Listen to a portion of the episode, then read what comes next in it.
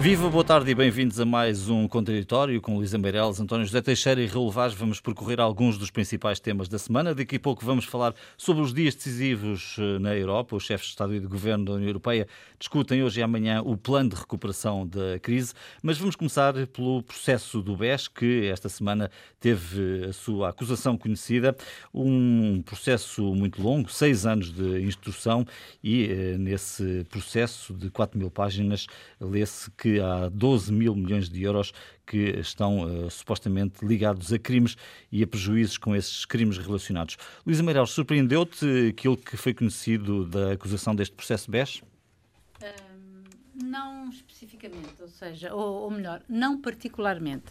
Uh, na medida em que isto é um processo, como a gente sabe, longuíssimo, uh, ao fim de seis anos, 4 mil páginas, uh, 25 acusados, não é? 18, 18 pessoas, 18 e 7 empresas, e enfim, quatro sacos azuis, etc. Ou seja, uh, nós já sabíamos parte uh, daquelas histórias que foram pingando ao longo destes anos.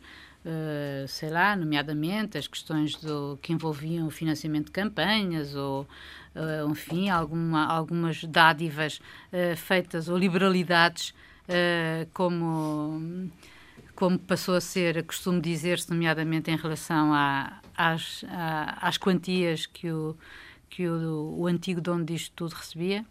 Uh, mas, uh, e isso mesmo, Ricardo Salgado foi acusado de 65 crimes associação criminosa, corrupção ativa, burla qualificada, fraude, branqueamento de capitais, enfim, tudo muita coisa que, quer dizer, tudo coisas que a gente já suspeitava e, quer dizer, não era bem suspeitava, é, foram sendo foram divulgadas, sendo, de, de, foram sendo divulgadas, aliás, à, à boa maneira portuguesa uh, que acontece. Agora, o que me acho espantoso, na verdade, é que o, é o volume de de quando são feitas aquelas contas e que nós vimos uh, publicadas, não é? De, de que os prejuízos que, o, que o, a queda do BES uh, provocou e que foram de 11,8 mil milhões de euros, portanto quase 12 mil milhões, e que em relação ao PIB português da época, em 2009, não é? Eram, em 2014, uh, eram de 5,6%, não é? 5,6%. Portanto, é uma barbaridade. 5,6% do nosso PIB. Uh, ah, agora, refletindo um pouco sobre o que uh, isto tudo significa, significa que, se calhar, cruzando uh, o BES, ou melhor, os processos do BES, o processo da Operação Marquês e o mais recente processo da EDP, é, na verdade, um eu não sei se é assim o regime em causa, ou pelo menos um regime em causa. Uh, não é bem um ancião regime, porque grande parte dos protagonistas, não digo atores principais, mas atores secundários, continuam uh, ativos e a trabalhar e com papéis de destaque uns, outros menos, outros menos. Mas a verdade é que uh, tenho a sensação um pouco de, de, de uma certa. de um certo eu não quero dizer julgamento do regime por isso mesmo, mas um, uma certa maneira hum. de estar na política e de estar na sociedade e de estar na, e das ligações promíscuas entre uh, negócios, empresas, uh, banqueiros e poder político uh, tinham e que eram vistas até há pouco tempo, inclusive é por nós jornalistas, com alguma naturalidade e que hoje já não é mais possível. É verdade, a justiça tem esse mérito. Uh, teve o demérito de demorar muito tempo, mas pelo menos produziu... Mas ainda falta muito, Luísa. Ainda falta muito. Pois, Temos uma acusação, é mas ainda falta é muito. Que o mérito, dizer, o demérito é que a justiça portuguesa demora sempre imenso tempo a investigar, porque escolhe sempre fazer uns mega processos, entre outras razões, claro.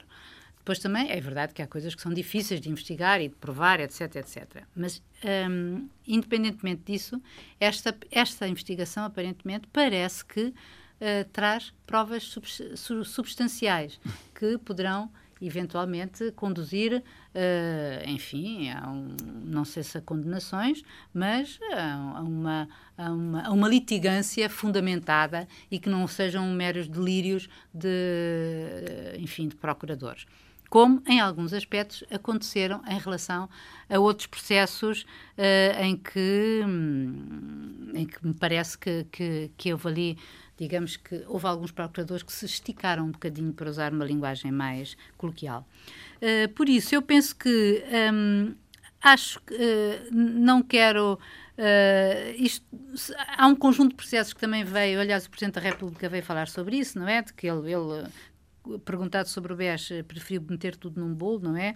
Sobre o BES, tanque, sobre São Marquês, quer dizer, que a Justiça tem estado, é um momento feliz para a Justiça, porque tem estado a, a produzir, a produzir trabalho, mas a verdade é que falta o trabalho maior agora, que é quando é que isto, quando é que estas investigações, quando é que estas investigações se traduzem efetivamente em justiça, em, em sentenças, em condenações, em reaver dinheiro, Uh, conclusões decisivas. Em conclusões efetivas, não é? Porque, porque, passar a vida a investigar não vale, não, não é, não basta. Não, não é? chega. Então, José Teixeira, que notas principais eh, tiraste desta acusação que foi conhecida esta semana e que marca bastante, uh, de forma bastante vincada a semana noticiosa? Sim, além do que disse uh, Luísa Meireles, eu acho que esta é a constatação de algo que, infelizmente, não nos surpreende e, portanto, quando perguntas por surpresa, obviamente que a surpresa seria que, passados estes seis anos, eh, aquilo a que se chegasse em termos de acusação fosse, eh, digamos, muito fraquinho relativamente àquilo que fomos sabendo ao longo destes anos. Eh, o que aqui está é revelação, mesmo deixando o desconto que a Justiça está por fazer e que até ao final há presunções de inocência, eh, a verdade é que o que aqui está descrito é um país eh, cativo, um país onde as redes promíscuas eh, funcionam com algum à vontade, que se soma a outros casos a que poderíamos juntar a PT, a DP, a Operação Marquês, aquilo que aconteceu, já que falamos do sistema financeiro, eh, noutros bancos, o BPN, o BPP, o ANIF, e podemos ainda juntar outros, a Caixa uh, Económica uh, uh, Faialense, e encontraríamos ainda mais em processos de privatização, etc.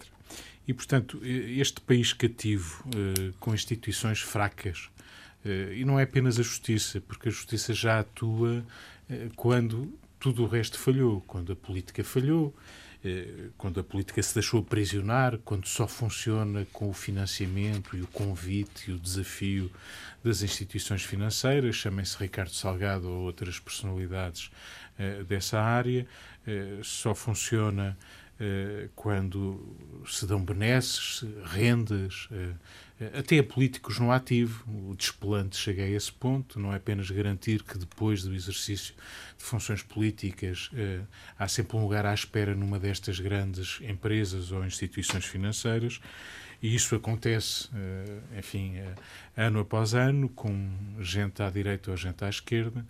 E, portanto, essa sensação de que há aqui uma rede que aprisiona aqueles que são os nossos representantes é uma sensação má. Hum. Custa a digerir, mesmo que já estejamos preparados para ela, mesmo que já não, não, não nos surpreenda. E quando, numa democracia que, não sendo antiga, mas que já leva umas décadas, percebemos que tudo falha antes da justiça chegar ou a polícia judiciária chegar, os reguladores, os auditores, eh, até nós, comunicação social, eh, a política, todos falham. Todos falharam.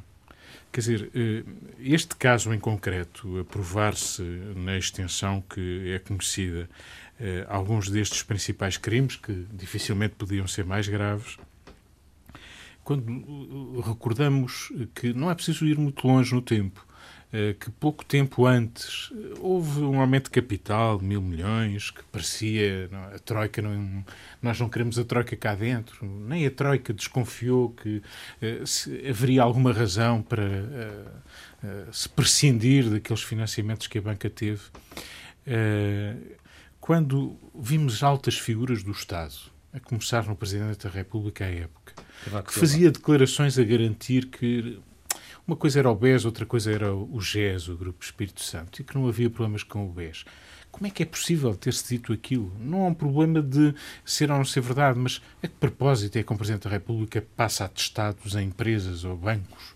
Não, não, faz sentido. Numa não tem que o fazer. Numa altura em que se sabe se tiver que, que, o fazer, se calhar, e eu não quero juntar isso, porque os financiamentos depois quando estão montados, estão bem montados. Foi A, B, C, foram não sei quantos bancos, não sei quantas empresas, também deram para outras candidaturas e, portanto, tudo isto depois se dissolve muito bem e está estudado. Acontece a cada passo, sobretudo quando há candidatos que se eh, posicionam como vencedores e que são até desafiados pelos bancos. Quer dizer, é curioso porque a gente de repente lembra-se de um almoço em que se tentou de mobilizar eh, figuras para se candidatarem, etc.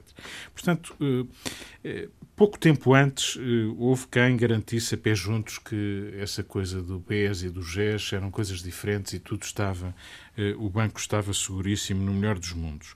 Quando instituições autorizaram produtos financeiros para financiar negócios da família, Quer dizer, isto aconteceu já quando havia todas as dúvidas e mais algumas. Quando Pedro Queiroz Pereira, que já cá não está, deixou alertas como Ricciardi, que agora eh, pelo menos vai dizendo que ele só chegou ao Conselho Superior do Banco já muito tarde e, portanto, não se tinha percebido, mas que chegou a falar na praça pública.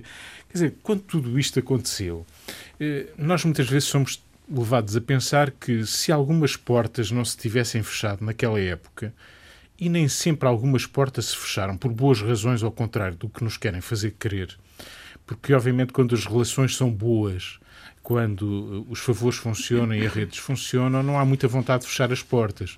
As portas fecham-se quando as relações também já não são boas. Mas não se tivessem fechado algumas das portas que se fecharam a Ricardo Salgado no final, e porventura, se calhar o banco estava aí. E se calhar a funcionar nos mesmos moldes com que sempre foi funcionando este e outros bancos. Portanto, eh, para responder à tua pergunta em síntese, a sensação é má. Eh, o quadro não nos surpreende, mas é difícil de digerir como o país pode ficar prisioneiro de uma rede de empresas ou bancos ou figuras que, no fundo, travam tudo e acabaram por condicionar em muito um país que se desenvolveu, apesar de tudo, mas que se podia ter desenvolvido bastante mais. Hum. Este caso, claro, afeta diretamente muitos milhares de clientes, mas afeta-nos a todos nós que pagamos também bastante para, eh, para, para colocar dinheiro para a solução deste, deste problema. Raul, como é que se chegou a este, a este, é fácil. A este ponto? Eu julgo que é fácil de compreender isto ao, tempo uh, e não é só hoje que se deve compreender isto. Uh, uh, Portugal é um país. Uh, há corrupção em todo o mundo, portanto, não tenhamos também a pretensão é ou, ou, dizer que só há corruptos em Portugal e só há manobras destas neste país que essa dizia que é uma choldra e, de certa forma, também explica isso. Agora, uh, no caso específico do BES e do Dr. Ricardo Salgado, uh, e esta, esta investigação é feita muito ad hominem, uh, é uma opção do Ministério Público, que eu compreendo, mas é evidente que não passa pela cabeça de ninguém que, apesar do seu peso na sociedade portuguesa à época, peso financeiro, peso económico, peso político, o Dr. Ricardo Salgado fez isto sozinho ou seja, eh, não é possível que tenha feito sozinho. E eu penso uh, que isto tem uma explicação óbvia. Houve, uh, num determinado momento uh, recente da história de, deste país, um projeto de poder. De poder nos três pilares onde em democracia se consegue exercer o poder quase, eu diria, de uma forma dominadora. O projeto é um projeto que começa no governo do engenheiro José Sócrates, passa, que é o, é o pilar político, passa, obviamente, pelo pilar financeiro e económico, que tinha no BES o seu centro nevrálgico, e também uh, pela conquista do poder mediático. Não tínhamos ilusões sobre isto. Isso aconteceu, e aconteceu num momento em que Uh, muita boa gente em Portugal não quis dar ouvidos àquilo que estava a acontecer e ver, ou seja, uh, uh, a OPA da PT, feita pelo engenheiro Balmiro de Azevedo e pela SONAI, que é obviamente desmanchada por Ricardo Salgado, pelos seus aliados, que têm nomes e são conhecidos, uh, e obviamente com a mão uh, do poder político, com a Golden Share, que obviamente não era preciso ser usada, havia uma conjugação de interesses, uh, começa por aí aquilo que era já a debacle do grupo financeiro Espírito Santo. É evidente que simultaneamente o nome Espírito Santo porque Portugal é assim, é um país ainda do respeitinho, infelizmente, é o país do seu doutor, uh, quem não é o seu doutor está um degrau abaixo uh, no patamar da sociedade, mas dizia teu João que havia o respeitinho pelo nome do Espírito Santo, e isso explica alguma coisa do que o António e a Luísa já aqui disseram. é evidente que é possível fazer um, um, aumento de capital a poucos dias da debacle de um, de um dos maiores bancos comerciais financeiros em Portugal. Isso foi possível, apesar do prospecto já dizer que havia problemas no, no, no, Grupo Espírito Santo. É possível que o Presidente da República, e aí não concordo inteiramente com o António, tenha essa declaração, porque obviamente a situação era muito delicada, tendo em conta e digo, a informação do Banco de Portugal. e vamos ao Banco de Portugal, e vamos aos reguladores, e vamos àqueles que têm obrigação estrita, estrita de, uh, de uh, fiscalizar o sistema financeiro e fiscalizar até o, o ambiente económico que uma sociedade que existe numa sociedade. Nada disso foi feito. Tudo acordou tarde. E eu hoje, eh, eu hoje, hoje, agora, vejo com alguma ironia, de facto, uh, gente, uh, muitas, umas mais, com mais vergonha, outros com menos vergonha, a dizer obrigado, Pedro.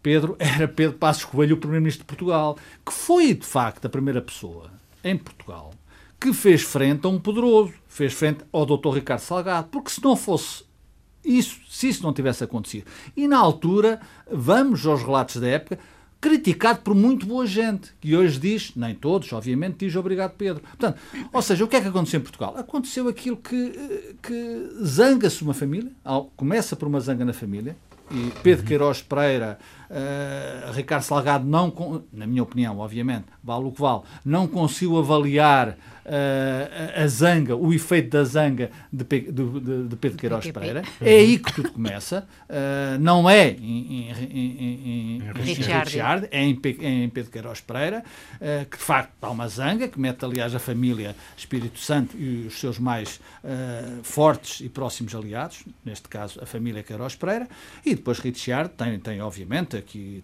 também contribuiu para essa, essa, essa, essa degradação do poder do Dr. Ricardo Salgado. Uh, mas a história é esta. A história é que houve um projeto de poder em Portugal que tinha três, três pontos de, de poder.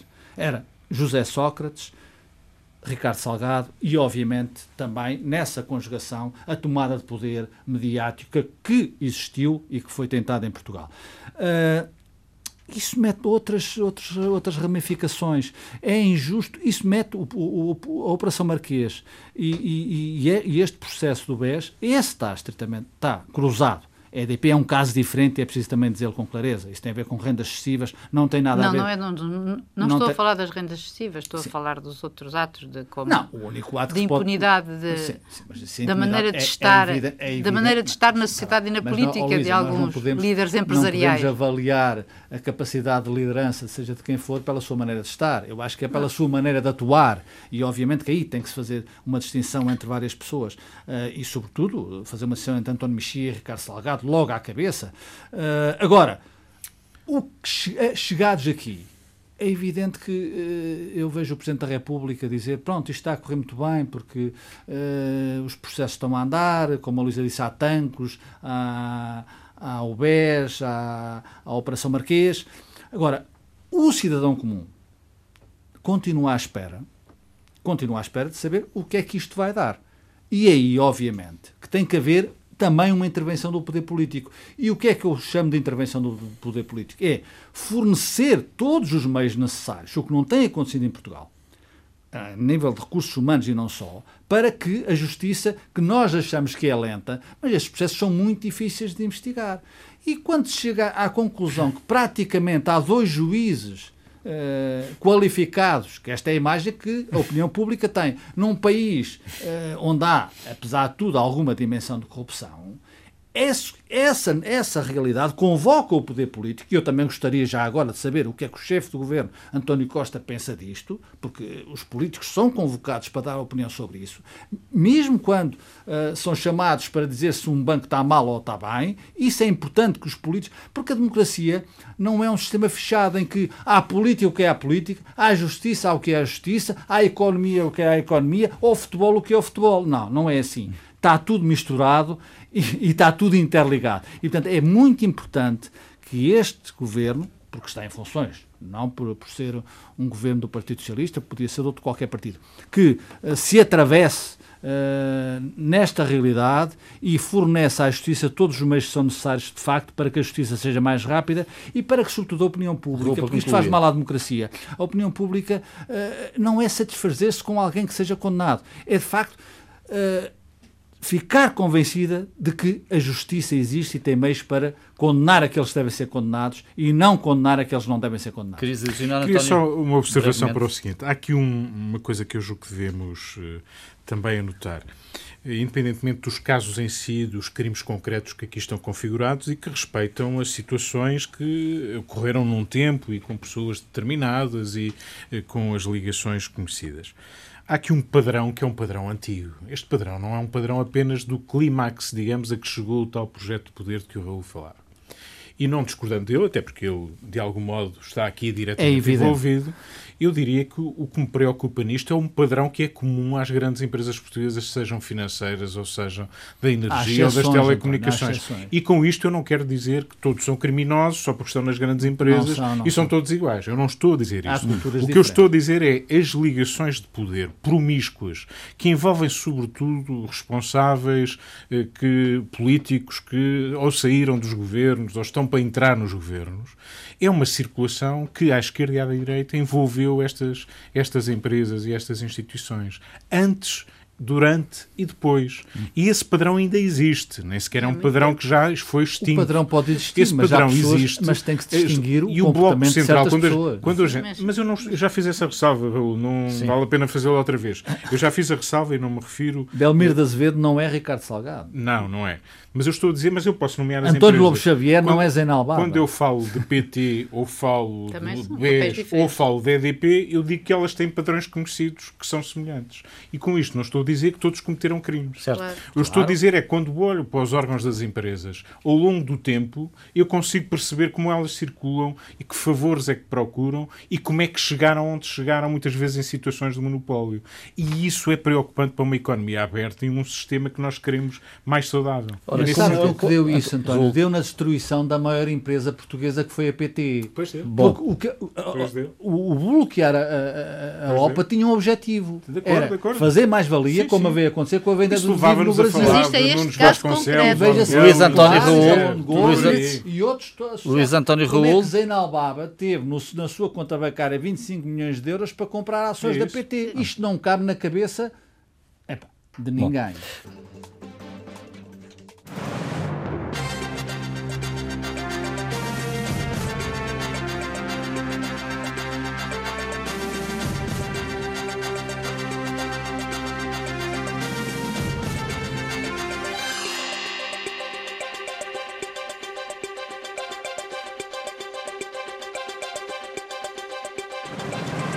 Viva, boa tarde, novo e bem-vindos à segunda parte deste contraditório. São dias decisivos na Europa. Os chefes de Estado e de Governo da União Europeia discutem hoje e amanhã o plano de recuperação da crise, uma bomba de oxigênio para combater os efeitos devastadores da Covid na economia.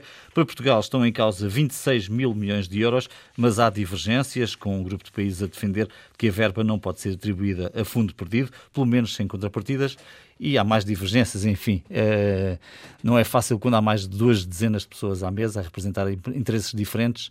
E o que é que projetas, Luísa, sobre esta matéria?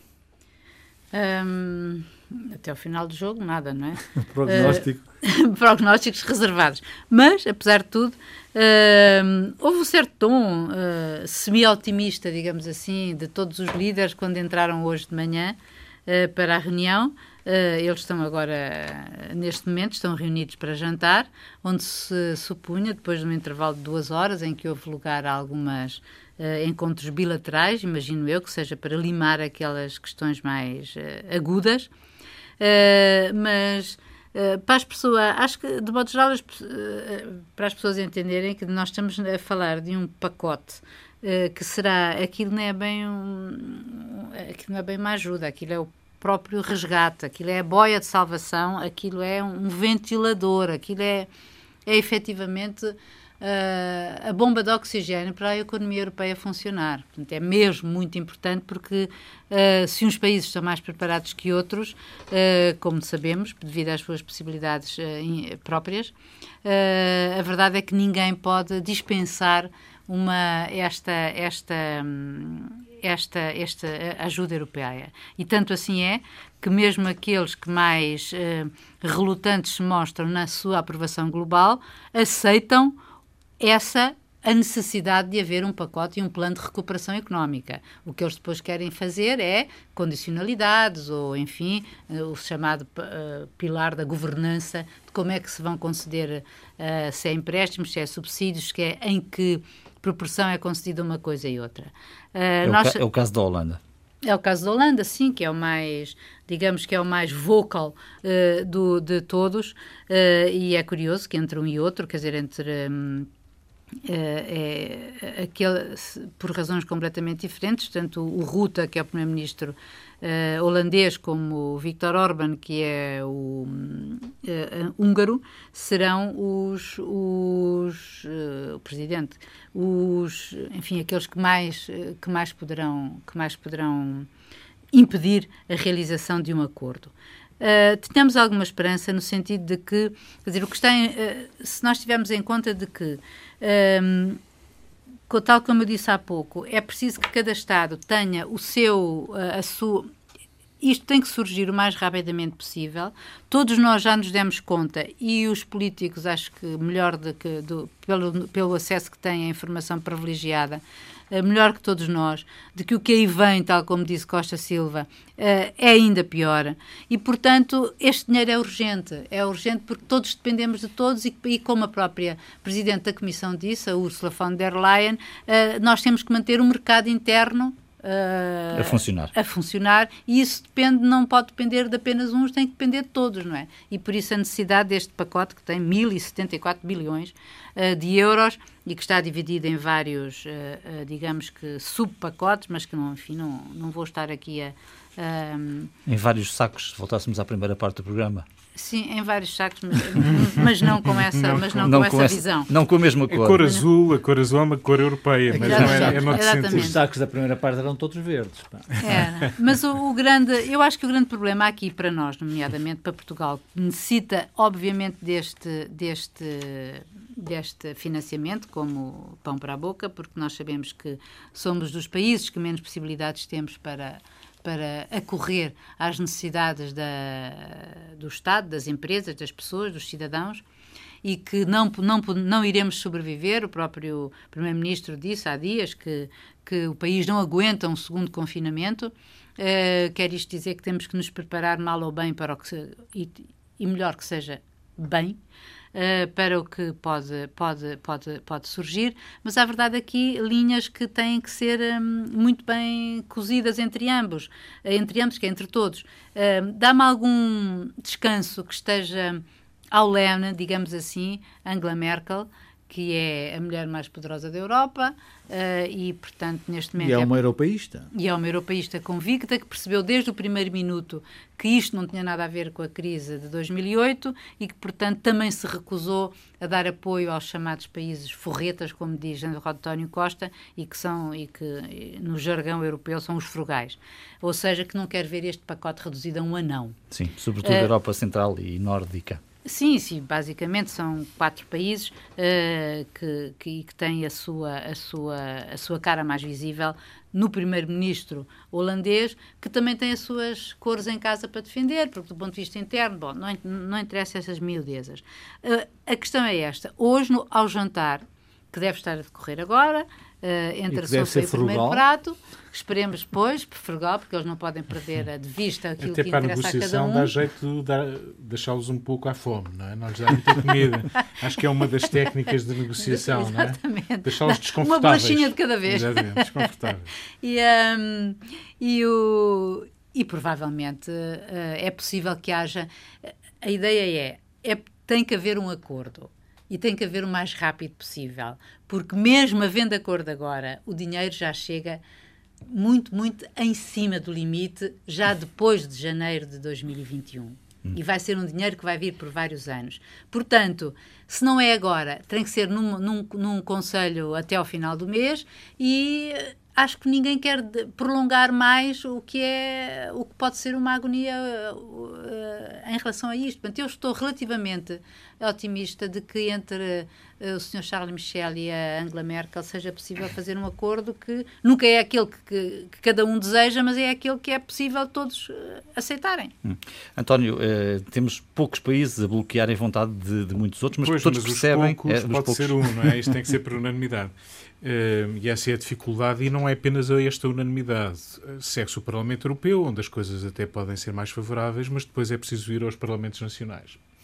E, portanto, tudo isto é um processo dificílimo. A Europa está, de facto, num momento de verdade, como disse Macron à, à entrada, mas eh, está perante uma vertigem muito paradoxal, que, aliás, é uma leitura do tempo. Eu agora estava aqui a olhar a tentar lembrar-me de um livrinho, já se começaram a publicar uh, uns pequenos ensaios sobre o momento que atravessamos, uh, uh, o tempo da, da Covid. E, e há um ensaio de um búlgaro que se chama Ivan Krastev, que é um, é um colunista também no New York Times, etc.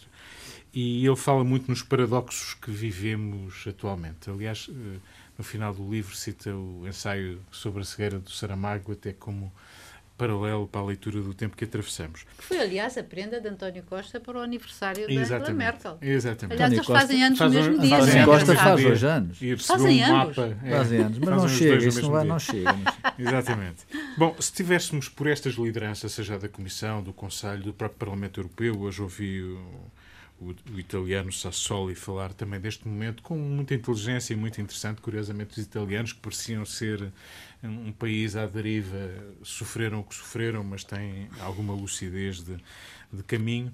Não é por aí. Portanto, não é pelos líderes das instituições, todos eles têm uma boa perspectiva, é por aqueles que nesta altura querem acertar outras contas e aproveitar para, digamos, se libarem de processos eh, que estão a decorrer e que têm a ver com, enfim, os princípios do Estado de Direito, que é pressuposto serem respeitados em qualquer circunstância e nos momentos de crise também.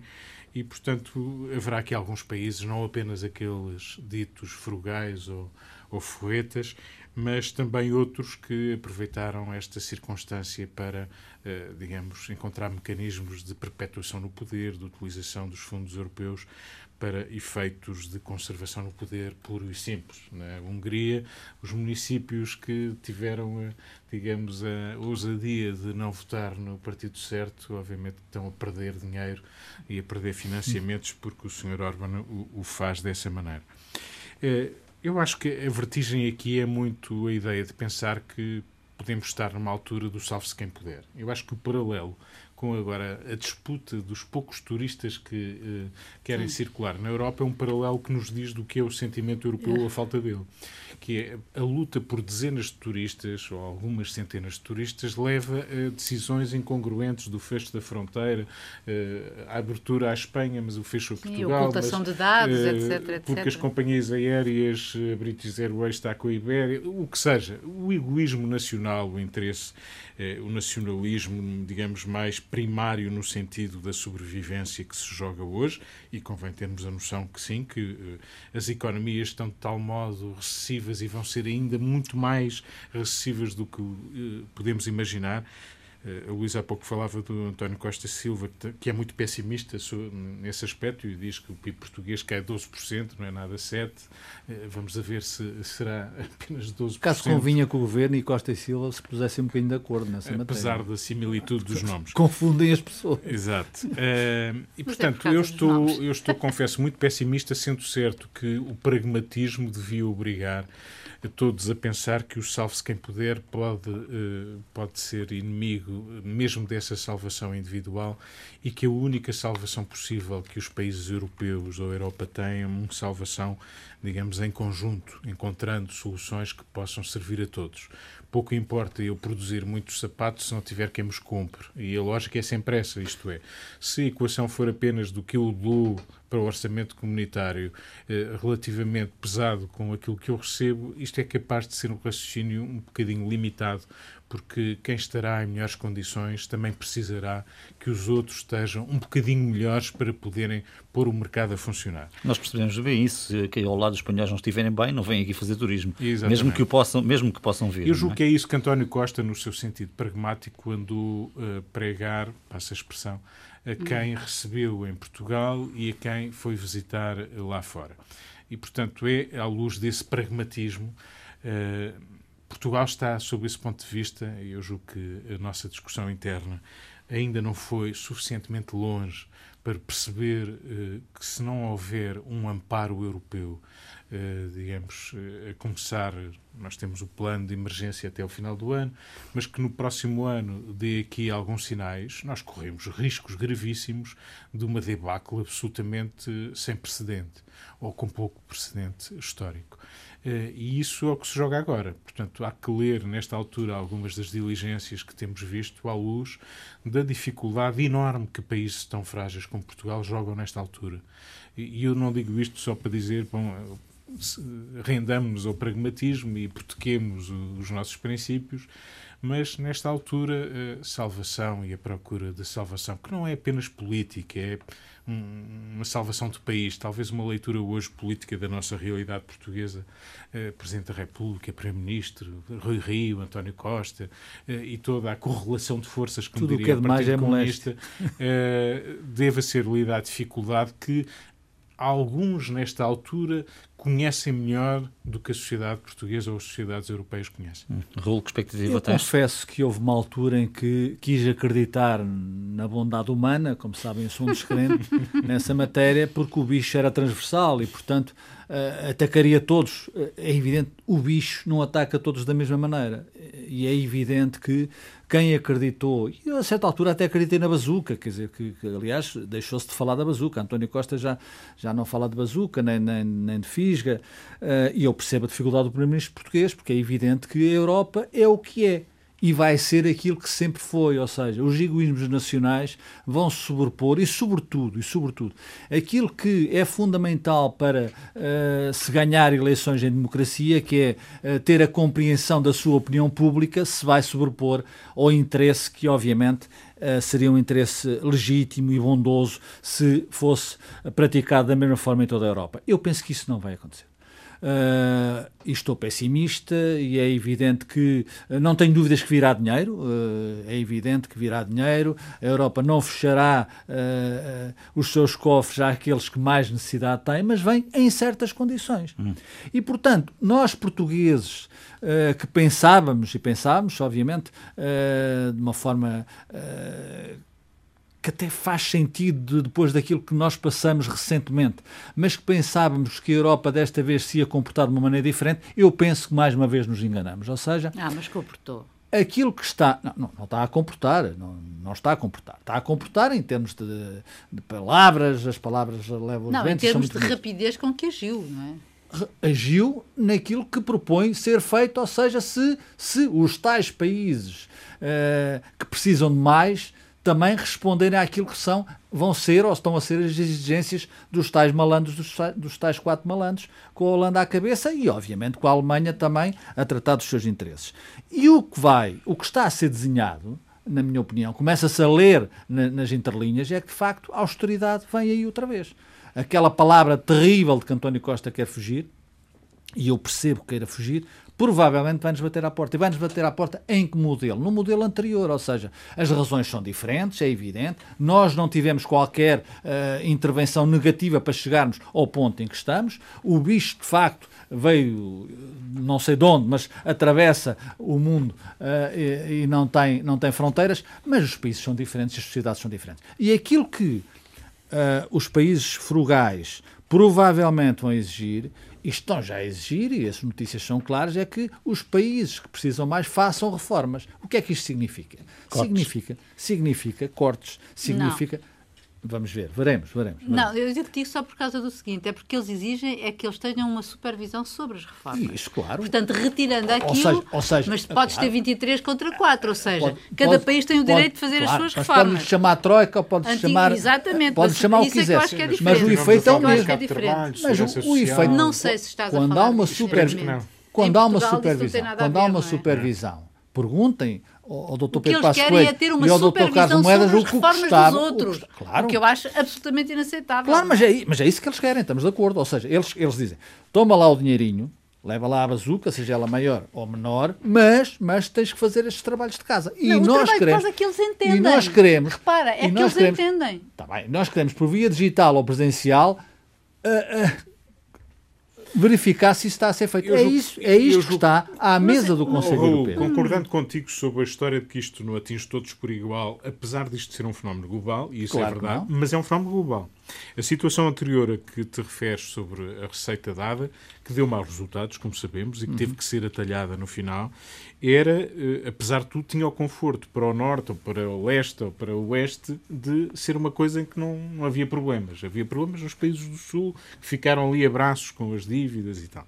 Eh, neste momento, a questão não é apenas estes. Portanto, a equação hoje é perigosa se de repente pensarmos que nós não vamos poder comprar os BMWs eh, da, da Alemanha. Eu sei que não vamos poder comprar BMWs todos, Claro, mas a Alemanha continua a precisar de, pens- de passa de publicidade, e agora não vou falar mais de marcas, mas a Alemanha, o- a Holanda, ou os Países Baixos, como agora querem chamar-se, eh, de novo, eh, precisam de vender os seus produtos. Com certeza. E dá-lhe jeito que nós tenhamos alguma capacidade Admito de comprar alguma coisa. sim, mas não, também E a Holanda dá imenso jeito de o continuar mercado, a ser o o mercado alemão centro e o mercado holandês não está a tremer porque os, Mas o problema os é que, portugueses deixam o problema é que na de China compra. também já não compram da Sim, mesma não. maneira nem nos Olha, Estados Unidos. oh, é que antes oh, compravam, agora já não compram. não querendo, obviamente, fazer da China um modelo, o, o primeiro país a, recuperar economicamente o seu, o- a sua riqueza interna foi a China. Cresceu no trimestre 3,2. Sim, Claro. muito abaixo daquilo Com- que parecia. Oh, oh, António, Muito muito, abaixo, abaixo. mas cresceu. E é o mercado interno Enquanto, que vai salvar a China, não é? Costa, mercado Costa internacional. Silva diz que vamos baixar 12%. O mercado interno é que vai Agora, salvar a China, não é só- o internacional. Com certeza, com certeza. Claro, mas há mercado. Estamos mas a tem terminar. mercado, mas tem mercado. Mas é Agora, nosso. eu acho é que não há eh, empréstimos grátis.